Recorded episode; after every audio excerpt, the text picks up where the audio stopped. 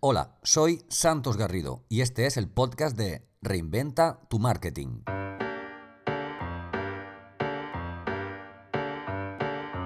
¿Necesitas atraer, retener y vender a un mayor número de clientes? Bienvenido al episodio número 19 del podcast de Reinventa tu Marketing, el lugar en el que cada semana comparto contigo consejos y estrategias para que consigas atraer, vender y retener a un mayor número de clientes. Mi nombre es Santos Garrido y en el capítulo de esta semana te traigo una entrevista a Inés Torremocha, autora del libro La vida es venta y del que ya te hablé en el anterior capítulo. Un libro diferente, para comerciales con foco, sin excusas y muchas ganas de superarse. La charla fue toda una masterclass, por ese motivo te la ofrezco íntegra, así que no perdamos ni un segundo y vamos con ella.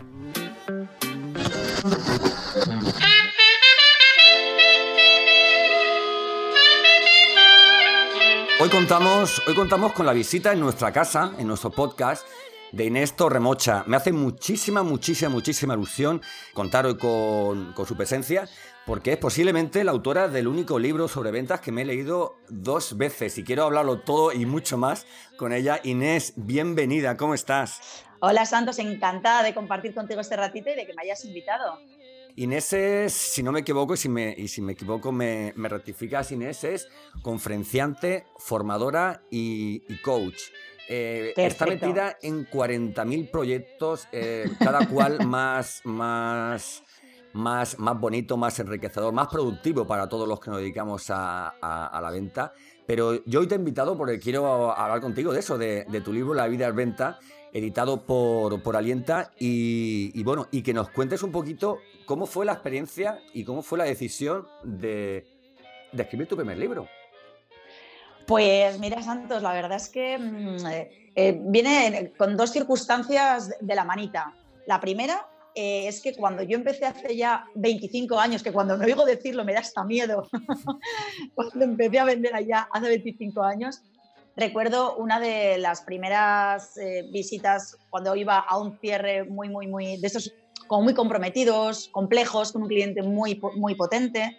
Eh, me recuerdo tan inexperta antes de llegar, me recuerdo tan nerviosa, eh, tan insegura, tan poco formada para ponerme delante de, un cliente de esas características en esa negociación que llevaba entre manos, que mm, antes de entrar en ese despacho, que yo veía gigante, eh, desde, desde tan pequeña como me sentía, ¿verdad? Desde un punto de vista profesional, recuerdo que me dije, vamos a ver, Torremocha, si sales de esta, tú tienes algún día que escribir un libro útil, ágil y práctico para tus colegas de profesión porque me sentí, sentí que necesitaba hacerme una promesa potente, si es que salía de aquella, que no las tenía todas claro. Tengo que escribir un libro de esto. Tengo que, esto no puede pasar, no puede pasar que los comerciales muchísimas veces salgamos a la calle, eh, sobre todo en los inicios de, nuestra profesión, con tan pocas herramientas, ¿verdad? Quizá de 25 años a esta parte todo está evolucionado y se ha profesionalizado, pero te aseguro que en la época en la que yo arranqué, esto se, se complicó. Entonces, ese día yo me hice una promesa, ¿no? Pasó el tiempo, me desarrollé profesionalmente en el mundo de las ventas, eh, donde sigo, eh, sector al que sigo vinculada y profesión que, que, que, me encanta, que me ha hecho crecer y que sabes que defiendo y dignifico a capa y espada. Y bueno, en los últimos 6, 7 años empecé ya a trabajar mi marca personal, a invertir en mi marca personal, eh, a depurarla, a dibujarla y bueno, al final no vamos a negar que la transformación digital y las redes sociales son un escaparate y han ayudado maravilloso. Mucho, absolutamente santos. Yo, yo no creo que sea más experta que muchos colegas de profesión, entre los que te incluyo. Eh, sin embargo, tenía mi escaparate muy aseado y con contenidos que yo considero que eran de valor para toda mi comunidad relacionada con la inteligencia emocional y con el mundo de las ventas. Y eso hizo que pudiese eh, bueno, pues estar ahí para cuando yo hice ya mi trabajo de networking con el director editorial de Alienta concretamente, ellos se asomasen y viesen que ahí pues había algo que publicar, así que se juntaron pues esa búsqueda de la oportunidad por mi parte y una, una, una oportunidad, por supuesto, que, que cristalizó y una promesa que dejé zanjada y que me hice hace ya muchos años. De ahí surge un poco la vida de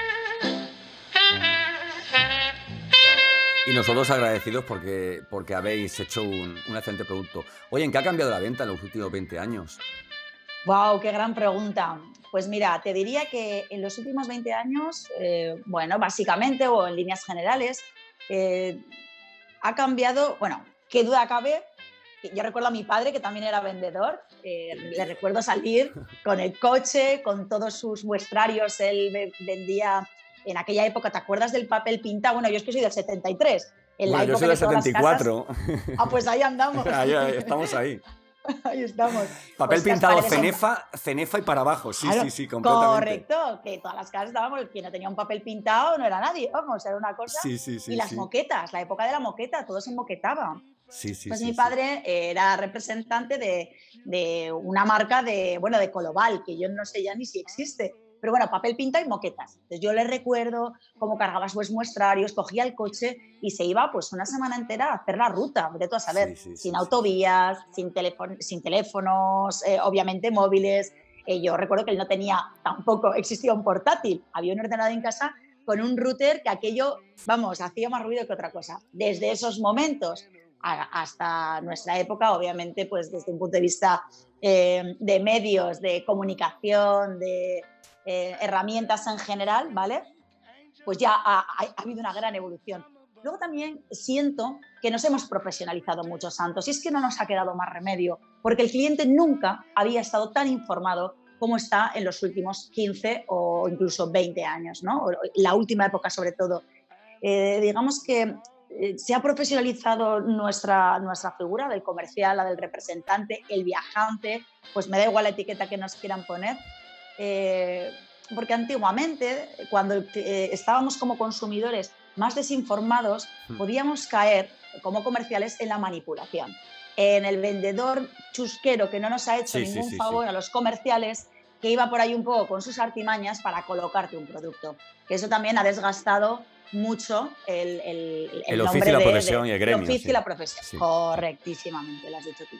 Entonces, eh, creo que ya los comerciales de esos perfiles ya no tienen cabida, es que ya no se les consiente. El consumidor yo creo que ahora es muy exigente, nuestros clientes potenciales son muy exigentes y debemos de estar a la altura de las circunstancias. Entonces, eh, debemos de ser muy expertos en aquello que representamos y también en el, sector en, el que nos movemos. Sí, y luego aparte, y luego aparte siempre pensamos en, en la profesionalidad del comercial de cara al cliente externo, pero nunca pensamos en la profesionalidad del comercial de cara al cliente interno de cara al departamento compañero que hay dentro de nuestra empresa que necesita un trabajo reportado, organizado, serio y en definitiva favorecer un poco lo que es el, día a día del comercial. Y hablabas sobre, sobre aquel comercial antiguo, eso, aquel comercial, digamos, ya de, de, épocas antiguas, que a lo mejor era mucho más moderno que nosotros porque intentaba sacar herramientas y tal.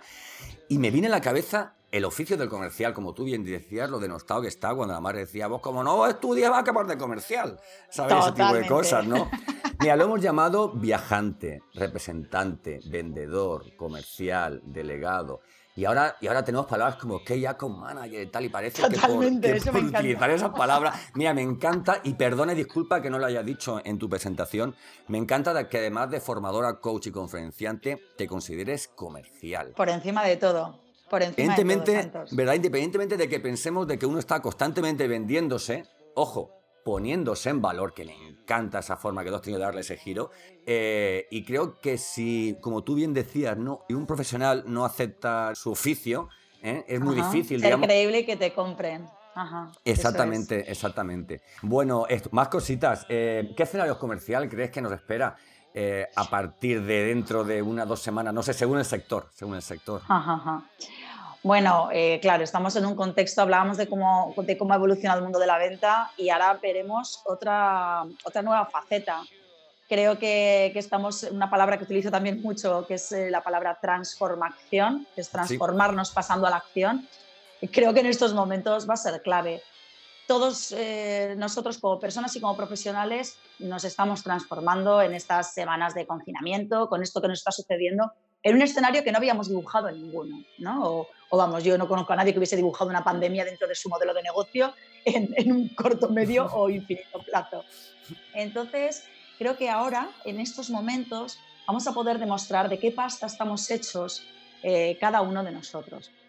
Es un mundo de, sea, estamos en un momento como comerciales o representantes de una empresa, o me da igual que seamos emprendedores o que trabajamos por cuenta ajena o que vendamos nuestros propios servicios. Estamos en un momento en el que va a decir mucho de nosotros qué decisiones estemos tomando ahora y las decisiones que estamos tomando ahora y la forma de comunicarnos con nuestros clientes hoy va a determinar la velocidad eh, de esa aceleración de la que hablan una vez eh, termine el confinamiento. Hmm. Entonces creo que es súper interesante, o al menos desde mi humilde punto de vista, que aceptemos este parón, esta recesión, eh, esta atención genuina hacia nuestros clientes, ¿vale? Vender también es cuidar de nuestros clientes ahora para eh, una vez arranquemos eh, podamos estar preparados para todas las oportunidades que nos vengan. Es un momento de parar, de reflexionar, de ponernos al servicio y, reflexionar. Pero sí que es cierto que yo veo, Inés, que hay una especie, digamos, de, de, paraguas o de colchón, ¿vale? Que ofrecen las empresas con, estos ERTE raros que están realizando, con, vamos, evidentemente con toda la asistencia que, que, que ofrece Estado. Y, pero sí que creo que cuando esto vuelva, el nivel de exigencia que van a tener los departamentos comerciales, los directores comerciales, la gerencia de los negocios, eh, va a ser mucho más alto que el que teníamos a principios de marzo, últimos de febrero, ¿no? Eh, Totalmente. ¿cómo, cómo, puede, ¿Cómo puede un comercial, una persona que tiene a tres chiquillos en su casa o a dos chiquillos en su casa, que tiene que salir a vender todos, todos los días, como, como siempre ha hecho, ¿Qué puedo hacer para prepararse mentalmente esa inteligencia comercial, ese, ese mindset comercial?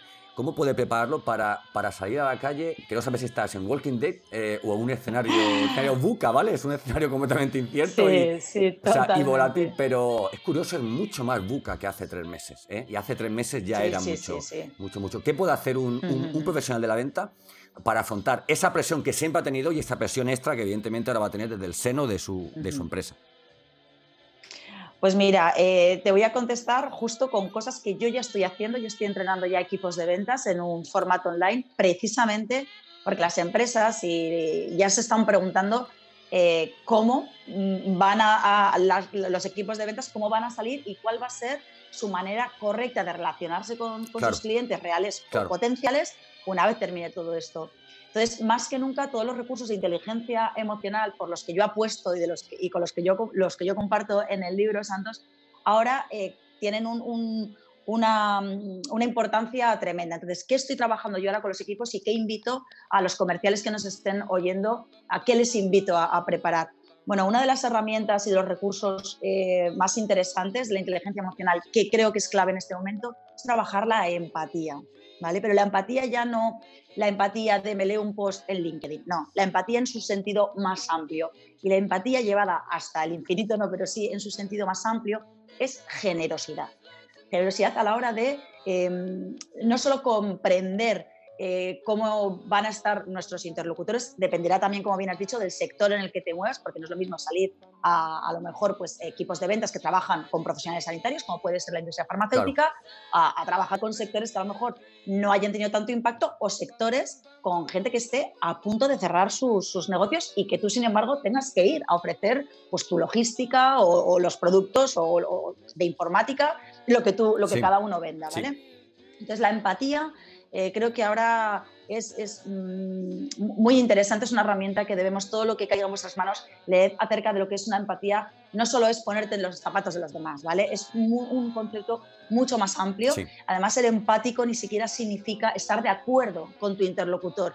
Eso también será importante porque, claro, la, gente que no está entrenada en regulación emocional pues eh, van a ver, es una montaña rusa. ¿eh? Entonces, bueno, pues creo que la empatía puede ser muy valiosa para eh, abordar una primera conversación con nuestros clientes una vez lleguemos, ¿vale? Esa escucha activa genuina, de preocupación genuina, ¿cómo estás? ¿En qué puedo ayudarte? ¿En qué punto se encuentra tu negocio? Creo que los primeros pasos van a tener que ser con mucho sentido común, con mucha calma. Ya vendrá el momento de eh, volver a retomar negociaciones más, más duras. Lo que no quiere decir que trabajemos gratis, Santos, porque también eh, estoy oyendo mucho por ahí de no, no, no es el momento de cobrar a nadie. Yo no quería hablar de eso, pero vamos a hablar pues de a eso. mí está tocando ya la cosa un poco las narices. Hombre, yo creo que toda esta, yo creo que todo esto, todos estos gastos extras que está teniendo este, este, este país, esto al final va a una factura que hay que pagarla. Y en la medida que empecemos a producir y a generar impuestos a través de, de transacciones económicas, comerciales y tal, estaremos favoreciendo a que la época de vacas flacas dure menos, ¿no? Mira, yo, Inés, siempre hablo del, del aprendizaje positivo cuando no se vende, ¿no? Se venda o no se venda, pues, pues se aprende, ¿no? Y quería, y quería hacerte una, una pregunta. ¿Puede un profesional ahora, eh, que sabemos que va a tener esta presión, que sabemos que va a tener que, que contar con, con- con la empatía, con la resiliencia, con una serie de, de- de cosas que a lo mejor hasta el día de hoy no, había, no había tenido que utilizarlas por su tipo de venta, por su tipo de personalidad, por su tipo de mercado, etcétera, etcétera? Eh, yo soy de los que dice que hay que disfrutar cuando, cuando se vende. Porque a veces esto te puede paliar un poco el que tus resultados no sean los que tú esperas, ¿eh? por mucho que sean los que espera tu empresa, ¿no? Tú puedes querer Sí. vender un 140 de tu objetivo, de tu presupuesto, y tu empresa decir, como están las cosas, con un 80% me doy con un canto en los dientes, ¿no? Pero bueno, ¿puede un profesional estar realizado y feliz solo llegando a sus, a sus objetivos? Quiero decir, ¿la felicidad del, del- del cliente, del comercial, perdón, es proporcional a los resultados o este oficio tiene otras alegrías?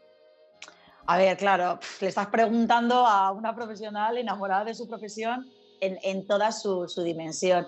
No obstante, a- amén de lo que yo pueda opinar y que ahora voy a compartir contigo cómo yo lo vivo, eh, también hay evidencia científica que refrenda que la felicidad de un profesional no solo viene vinculada a, a su salario. ¿eh? Eh, de hecho, cuando la gente, yo no, soy experta en gestión del talento, pero leo y, comparto, tengo la suerte de tener amigos que sí que son expertos en la gestión del talento y una de, las cosas que siempre, que siempre argumentan con base científica es que atraer talento y retener talento no va siempre vinculado con el sueldo. Eso exportado a la profesión de- del comercial, a ver, somos eh, comerciales, tenemos una orientación al resultado espectacular. Nos, el subidón cuando cerramos un buen trato o cuando llegamos a objetivos es espectacular, porque además gran parte de nuestro sueldo, de nuestros ingresos están vinculados a unos incentivos que, si los consigues te los llevas y si no los consigues vas a, a sueldo raso, ¿vale? Sí.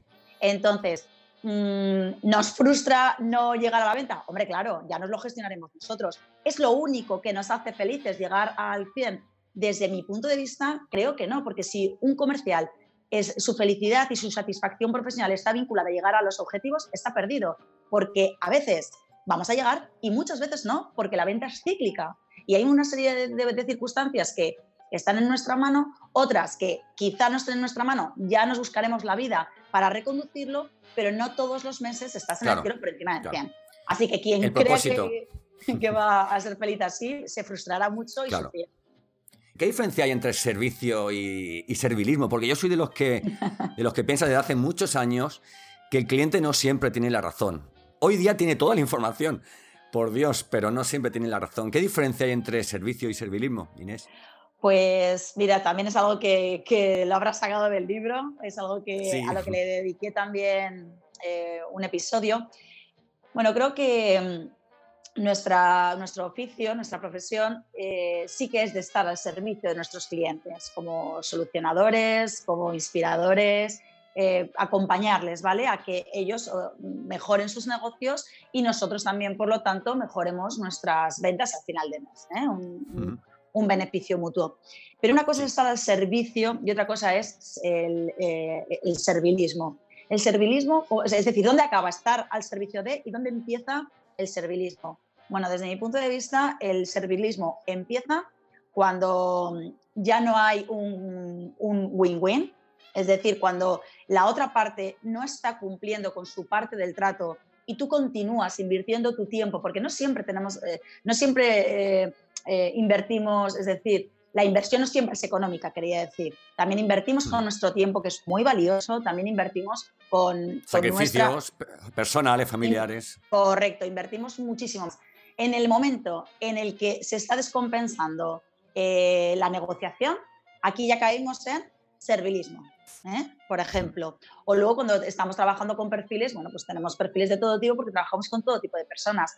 El autoritario, el cliente autoritario, el cliente manipulador, el cliente que se siente ¿eh? en esa, con esa eh, con ese derecho de incluso mm, tratarte mal o hablarte mal. Es que por ahí no debemos sí, sí, sí, sí, sí. Entonces, eh, la, línea, eh, desde el punto de vista económico, pues cuando tú empieces a perder mucho y aquel a ganar más, pues ahí ya estamos confundiéndonos y luego pues, pues la manipulación o el autoritarismo. Oye Inés, yo tengo un tipo de cliente, este me lo he inventado yo, ¿vale? es el cliente comfort. Yo tengo clientes que llevo visitando los 15 años, pues yo también llevo, llevo ya muchos años en esto y, sé que no me van a comprar, ¿no? Voy, extraigo información del mercado, él extrae una nueva tarifa con la que conseguir, y yo lo sé, y no me engaña, con la que conseguir bajar los precios de su actual proveedor. Pero eh, a los comerciales les viene muy bien, porque es un apunte más en tu rapport diario de visitas. Como que voy para allá, pues paso a ver a, Antonio de, de turno y tal, ¿no? Y nos sentimos muy cómodos con estos clientes que nos quitan tiempo, que nos quitan muchas veces energía y que al final, por mucha información que nos den, sacan de los comerciales mucha más información de la que dan, ¿no? ¿Qué se puede hacer con, estos clientes? No para dejar de visitarlos, ¿no? Sino cómo se puede conectar con un cliente con el que no lo has probado todo, pero sí te has acomodado. Bueno, yo aquí mm, te diría que deberíamos, con mayor frecuencia de la que hacemos, revisar la segmentación de nuestros clientes. Eh, y también aceptar que no, no, todos los clientes van a ser para nosotros, ni nuestros productos o nuestros servicios van a encajar con todos los clientes. Eh, por eso una, buena, una correcta segmentación nos va a evitar estos perfiles eh, que, mm, lo llamemos como lo llamemos, nos están haciendo perder el tiempo. Una cosa es que yo invierta mi tiempo en una cuenta que tenga mucho potencial y que sepa que tiene una necesidad que yo voy a cubrir. Mi obligación y por lo que a mí me pagan es para ir poco a poco utilizando diferentes estrategias hasta que consiga llevar a un plano consciente esa necesidad que yo sé que tiene y que sé que yo puedo cubrir. Eso es una cosa. Y puedes estar todo el tiempo que quieras, siempre que esté correctamente segmentado, siempre que efectivamente tú tengas un área que cubrir eh, con este cliente. También tenemos que, tener nuestra responsabilidad y, y nuestra profesionalidad también pasa por llegar un momento en el que la segmentación se tiene que volver a actualizar y dejar fuera clientes eh, que son estériles. Es que no tiene sentido, por, mucho que nos rellenen el rapport, porque efectivamente yo también he trabajado en empresas que te obligaban a hacer una media de visitas diarias. Coño, pues buscaste más clientes para al final hacer la media. O siento hablar con tu jefe y decir, mira, este, este, este, oye, me, me cae fenomenal, pero mm, de verdad es que prefiero quedarme tomar, tomándome un café con mi dispositivo electrónico y preparando informes que ir a ver a estas tres cuentas que, llevan sin darme resultados mucho tiempo, con las que he utilizado un montón de estrategias. Entonces, no nos desgastemos en clientes que nunca van a ser nuestros clientes. Una de mis catástrofes comerciales, tengo muchísimas, todas escritas en el libro, tengo unas cuantas. Y una, se recuerda, Santos, una, una, de mis catástrofes comerciales que hipotecó mis incentivos de todo un año y donde, donde, donde aposté con toda mi inversión económica, emocional y demás, fue porque me empeñé que un cliente tenía que salir adelante. Nunca salió, nunca fue mi cliente. Entonces, hay, dos refranes que son contradictorios, pero que son muy buenos, cada uno de ellos por separado. Uno es que no hay que tirar la toalla, ¿vale? Hay que perseverar, hay que ser creativo, buscar estrategias, pero es que hay otro, otro refrán que es eh, una retirada a tiempo es una victoria. Entonces yo de verdad, si os sirve de algo por mi experiencia, retirarse es una victoria, os puede caer muy bien el tal Antonio que os rellena el rapport, pero buscaros otro Antonio que además de rellenar el rapport, eh, tenga alguna posibilidad de ser un cliente tuyo porque si no estás haciendo perder el tiempo al cliente, a la empresa para la que representas o, si te estás autorrepresentando, estás perdiendo el tiempo tú. Así que nuestro tiempo vale muchísimo dinero. Mira, me recuerda mucho a, una, algo que también citas en el libro, y es que cuando, cuando dices que, a veces perder una venta significa ganar un cliente. Claro. Me parece la frase más maravillosa que hay en tu libro, porque además es un halo de, esperanza y de, y de luz para, para, muchos momentos en los que piensas que, que todo está perdido, ¿no? Eh, sobre todo en ventas de arco, de arco recorrido, B2B, etcétera, etcétera. Eso es. Oye, Inés, una pregunta. ¿Por qué dejamos de, indagar en las necesidades de nuestro cliente cuando ya nos ha comprado? ¿Por qué tenemos un proceso de venta cojonante y lo tenemos todo súper bien estudiado desde, vamos, desde el color de los zapatos y el cinturón, primera visita, todo perfecto y cuando el señor ya nos firma contrato, hace pedido, eh, o sea, hace póliza, vamos, según el formato en el que recojamos el tal, nos olvidamos de él. Porque tenemos, creo que, tres, tres patas, ¿no? Es de eso que me gustaría que me hablaras. El volumen de venta del, comercial, el número de clientes mensuales que se abren, porque parece que eso es lo que demuestra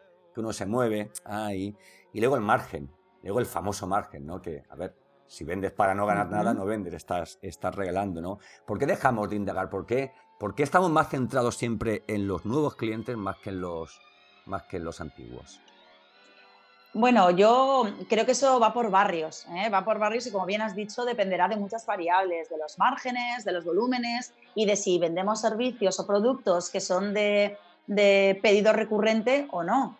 Entonces, si, yo vendo un producto, eh, eh, bueno, yo, yo, de hecho pasé por una de las épocas más complicadas de mi carrera profesional, tiene que ver con un producto que se vendía, se usaba y, y nunca más se volvía a usar, era de un solo uso, con lo cual tú tenías que estar continuamente generando clientes nuevos, ¿vale? Entonces aquí la respuesta es fácil, porque si un cliente no te va a hacer una recurrencia de pedido, no vuelves a invertir tu tiempo, ¿vale? Ahí lo, teníamos, tenemos claro.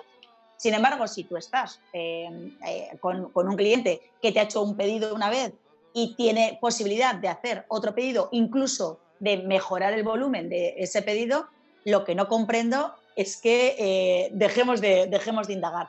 ¿Cuándo dejamos de indagar los comerciales? Pues posiblemente cuando tengamos más que ganar con, eh, con clientes nuevos que con, con, la fidelización de clientes, eh, de, clientes eh, que, ya están dentro de nuestra cartera y que tengamos que fidelizar. Bueno, también habrá que diferenciar entre cuentas más importantes, cuentas menos importantes, porque no damos claro, valor a, todo. Claro, Santos, es que aquí esto es un, abrimos un melón porque, con el que podríamos estar mucho rato que yo creo que cuando realmente, si eres un profesor basado en la excelencia, y yo sé que lo eres, y, yo, y yo también me considero, me considero así, las, hay, que, hay que decir las cosas también buenas, creo que cuando hemos decidido dejar de indagar eh, con un cliente es porque estratégicamente mm, o no nos interesaba invertir más tiempo en la indagación de este cliente o porque vamos, sinceramente, si es por dejadez, eh, yo diría que es que no debemos hacer eso. O sea, si realmente tú dejas de indagar teniendo posibilidades de crecer y de maximizar ventas simplemente por dejadez, ahí lo que, lo que yo iría es ir al capítulo número uno. Sí. de nuevo, al capítulo. Eh, pero yo ya iría por tercera vez al capítulo número uno, eh, cuidado, ya iría por tercera vez. ¿Qué ¿Qué, a ver, ¿qué tipo de comercial quieres ser? ¿Qué tipo de profesional quieres ser? Y como tú hagas, estará directamente proporcionado con tu nivel de ingresos, con tu estatus dentro de, nuestro sector, está todo relacionado.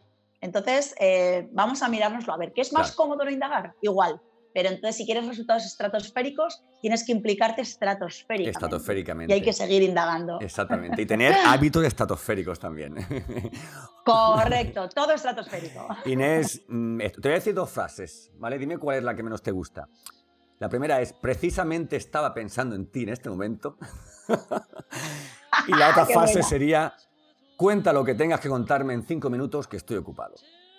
Vale, la que menos me gusta eh, buah, me la has puesto difícil. Pues quizá la que menos me guste, mm, bueno, la verdad es que estoy pensando en ti, aunque sea mentira, a mí me gusta. O sea, que decir, estoy pensando en ti, bueno, pues ¿por qué voy a desconfiar? ¿no? Bueno, pues, pues ya que estás pensando en mí, eh, ¿cómo me alegro? Claro, porque justo venía a recordarte que... precisamente por ello. Me lo pone a huevo, sí, me lo pone a huevo. Esa no me va mal. Pero es que la otra tampoco me va mal sí, estás pensando en mí, pues mira, cuánto me alegro porque tengo todo esto que, recordarte y que hay de lo mío, ¿no? Y la otra, fíjate, yo siempre digo que, tenemos que ir súper preparados para cuando tengamos la oportunidad. Si esa persona solo tiene cinco minutos para ti, que es lo normal, porque es que es lo normal, porque nosotros trabajamos durante el horario laboral de nuestros clientes. Claro, claro, claro. Con lo cual, sabemos que la mayoría, salvo que vayas con cita previa y aún así no las tienes todas contigo, te va a ver en cinco minutos. Con lo cual a mí me está haciendo un regalo. Si a mí me está diciendo, dime lo que me tienes contar porque tengo cinco minutos, lo primero que le digo es, pues mire, me sobra uno porque vengo preparada para cuatro minutos. Y entonces, eh, si tú vas preparado, podrás eh, lanzarle eh, la pregunta poderosa que le quieras lanzar, el mensaje que le quieras lanzar o los beneficios que le quieras decir de tu producto, lo que te hayas planteado decirle, es de la responsabilidad es nuestra de aprovechar esos cinco minutos. ¿Solo tienes cinco minutos? Yo le doy las gracias. Oye, gracias por tus cinco minutos.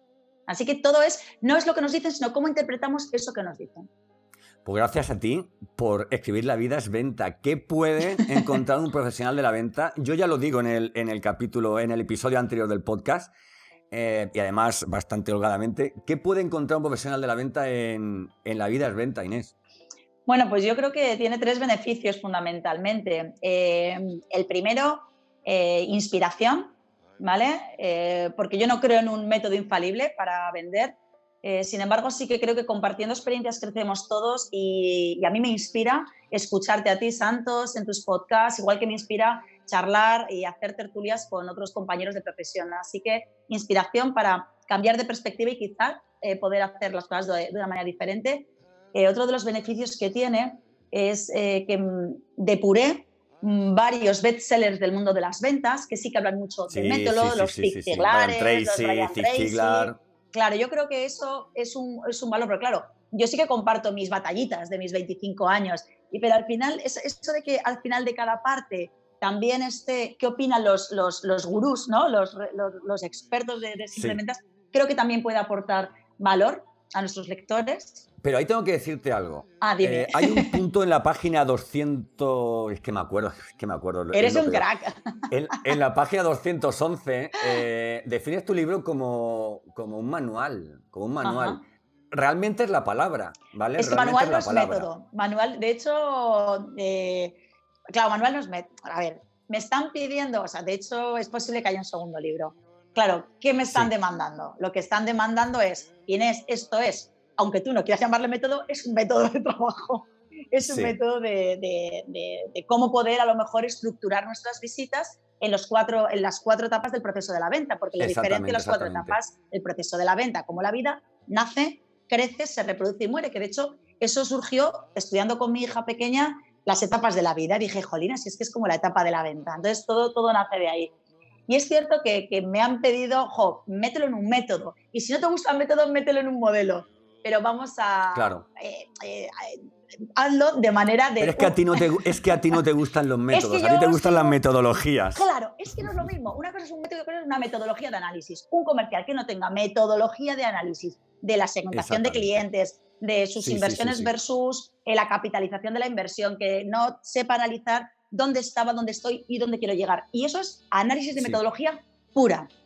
Lo que no quita que no me guste el método de eh, paso número uno, tienes que hacer no sé cuantitos. Paso número dos, tienes que hacer no sé cuantitos. Paso número tres, creo que debemos de fluir cada uno de nosotros desde nuestra esencia. Si yo a ti, Santos, te impongo un método de ventas eh, rígido, eh, te vas a sentir, la palabra no es ortopédico, pero no, no, vas a fluir, porque somos personas diferentes y hacemos cosas más diferentes. qué ejemplo pongo yo? Yo pongo siempre un ejemplo. Esto es como conducir, el tema de la venta.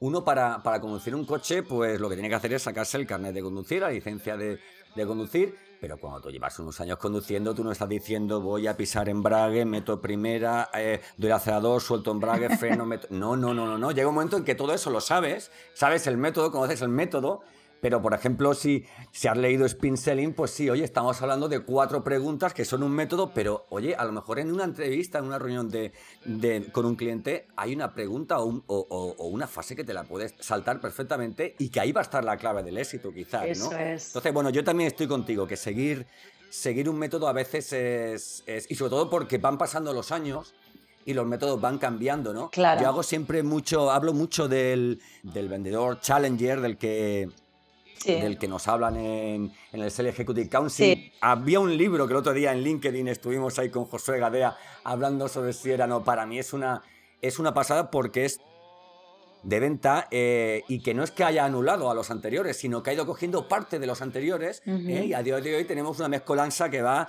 desde la psicología de la venta de Strong hasta pues hasta estos nuevos autores, en cual te incluyo a ti, que por supuesto tienes que darle eh, una forma ya definitiva a este, a este eh, adelanto que para mí ha sido un adelanto la vida la vida venta. Oye, ¿cómo fue la cómo fue entrar en, Humanos en la Oficina?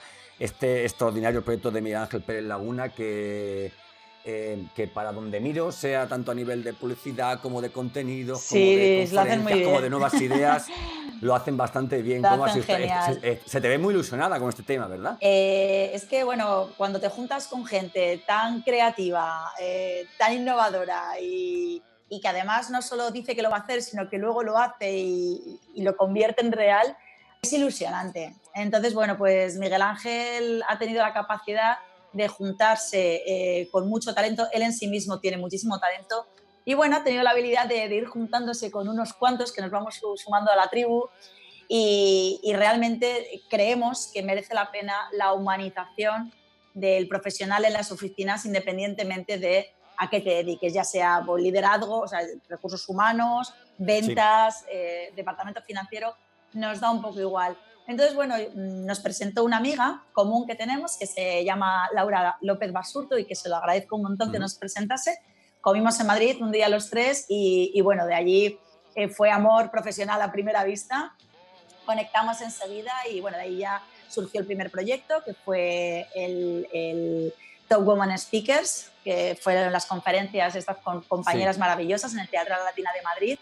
Y bueno, a partir de ahí, como Miguel Ángel no para, pues luego generamos otro equipo para saltar a Latinoamérica, que ahora mismo está en stand-by por el confinamiento, pero eh, a finales de octubre ya tenemos fecha para volver a Perú, con lo cual si todo va bien, el 28 de octubre estaremos en, en Perú de nuevo. Y muchas más cosas que estamos creando. Bueno, pues ahora en momentos de confinamiento seguimos poniéndonos en valor, pues bueno, Miguel Ángel organiza sus sus programas de radio con, con vídeo también. Estamos, tenemos ahora mismo un workshop junto con José Luis Casero y Juanma Romero, un workshop para empresas pues de liderazgo, de comunicación, eh, de ventas. Y bueno, pues sin parar eh, y bueno, Manos en la Oficina es toda una, una, aventura con talento y con gente fantástica. Ahora es que me lo paso muy bien con ellos. No, no, se nota, se nota, se ve esto, se ve un brillo en los ojos y una alegría. Son, son muy grandes. No todo, no todo en la vida es, a ver, no todo en el trabajo, afortunadamente, es, es dinero, Inés. Eso es. Inés, Qué penita me da acabar las, las, entrevistas, pero, pero qué alegría me va a dar acabar esta para ponerme enseguida a editarla, prepararla, ponerla toda guapa y, y, nada, y en unos días poder, poder, poder publicarla. Veremos a los comerciales en la calle dentro de muy poco, porque vamos, yo soy los que piensan que los comerciales son los soldados, ¿no? Que, que sostienen la economía de un país porque son la primera línea realmente de, del intercambio de transacciones comerciales, etcétera, etcétera. Muchísimas gracias, Inés. Te deseo todo, Muchísimas todo, gracias lo mejor. ¿Dónde podemos encontrarte? ¿Dónde, por favor? bueno, gracias a ti por la invitación y me podéis encontrar en www.inestorremocha.com y en prácticamente todas las redes sociales. Así que a vuestra disposición. Muchísimas gracias. Pues ya poquito más que decir, únicamente yo creo que la última palabra sea para comentaros que cuando alguien vive su, su oficio con, con pasión y hace de este su vida, no podía haber elegido mejor título para un libro que La vida es venta, el cual yo os recomiendo que lo leáis. Yo lo he hecho dos veces y bueno, y, y ya el próximo será la segunda parte que estoy deseoso de, de leerla. Un fuerte abrazo y muchísimas gracias por tu compañía, Inés. Un abrazo. Muchas gracias. Gracias, Santos. Chao, chao. Hasta aquí la entrevista con Inés Torremocha. Fue para mí todo un placer y un lujo tener esta entretenida y enriquecedora conversación con Inés, una persona cercana, una profesional excelente y una escritora que ha plasmado en su libro su vida y la de muchos. Si te ha gustado este capítulo, ayúdame a difundirlo, escribe una reseña o valóralo. Este episodio, siempre te lo digo, es muy importante tu valoración para que este podcast llegue cada vez a más profesionales como tú. ¿Todavía no has visitado la web de Reinventa tu Marketing? ¿A qué esperas? Tengo varios regalos que te pueden interesar y mucho contenido para que consigas mejorar tus resultados comerciales en la venta de largo recorrido. Puedes encontrarme en casi todas las redes sociales buscando por, por mi nombre o, o, Reinventa tu Marketing. Y, y nada, poquito más. Muchísimas gracias por estar ahí, por seguirme. Suerte y felices ventas.